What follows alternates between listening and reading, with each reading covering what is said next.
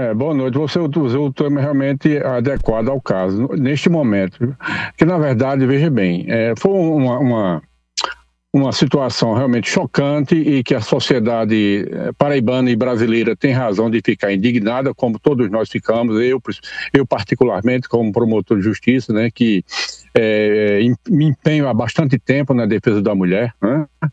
Vítima do, do, machismo estrutural da sociedade brasileira e que realmente, como eu disse, a, a indignação da sociedade é plenamente é, é, justificável e positiva, entendeu? Só que, no caso da prisão preventiva é, é relacionada à violência de gênero contra a mulher, ela é aplicada para a defesa da vida da mulher não só a integridade física, como a integridade psíquica, né?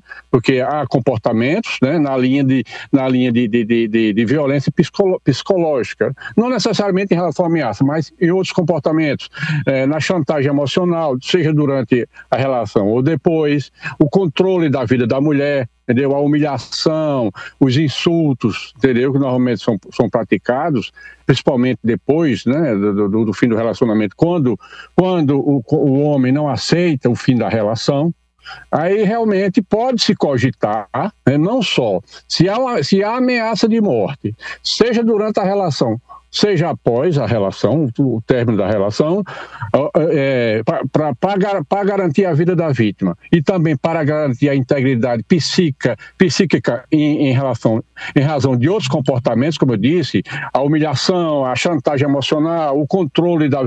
Você se separa da mulher né, e fica sabendo onde ela está, fica monitorando, aí sim, realmente é vai perturbá-la psicologicamente esse comportamento. E outros comportamentos na linha da ameaça de morte ou de outro mal igualmente né, é, grave, cabe a preventiva, entendeu? Isso é estritamente relacionado à violência da mulher. Agora, ainda em relação à violência da mulher, a preventiva pode se dar em outras situações. Quais, quais são? A, o, o, o, autor, a pessoa investigada, está ameaçando testemunhas, está, está tentando, está cogitando de deixar a cidade onde mora, hum. entendeu? Está é, praticando qualquer conduta que vá atrapalhar as investigações, e isso no âmbito do inquérito. Uhum. No âmbito da ação penal, igualmente. Se, a, se aquele réu já denunciado é, é, entra em contato com testemunha para pressionar, entendeu? Ameaça promotor, ameaça o juiz, pratica qualquer conduta delituosa no sentido de atrapalhar a, a colheita da prova, aí sim existem elementos suficientes para se decretar uma prisão preventiva, entendeu? Por isso que o Ministério Público, no caso do médico, como eu disse, que, é, que nos indignou a todos né, e gerou uhum. revolta na sociedade, o Ministério Público não vislumbrou os elementos é, legais do Código de Processo Penal que autorizam a prisão do, do autor da violência de gênero, no caso em espécie, sabe? É, e por isso que a juíza acompanhou o entendimento do Ministério Público.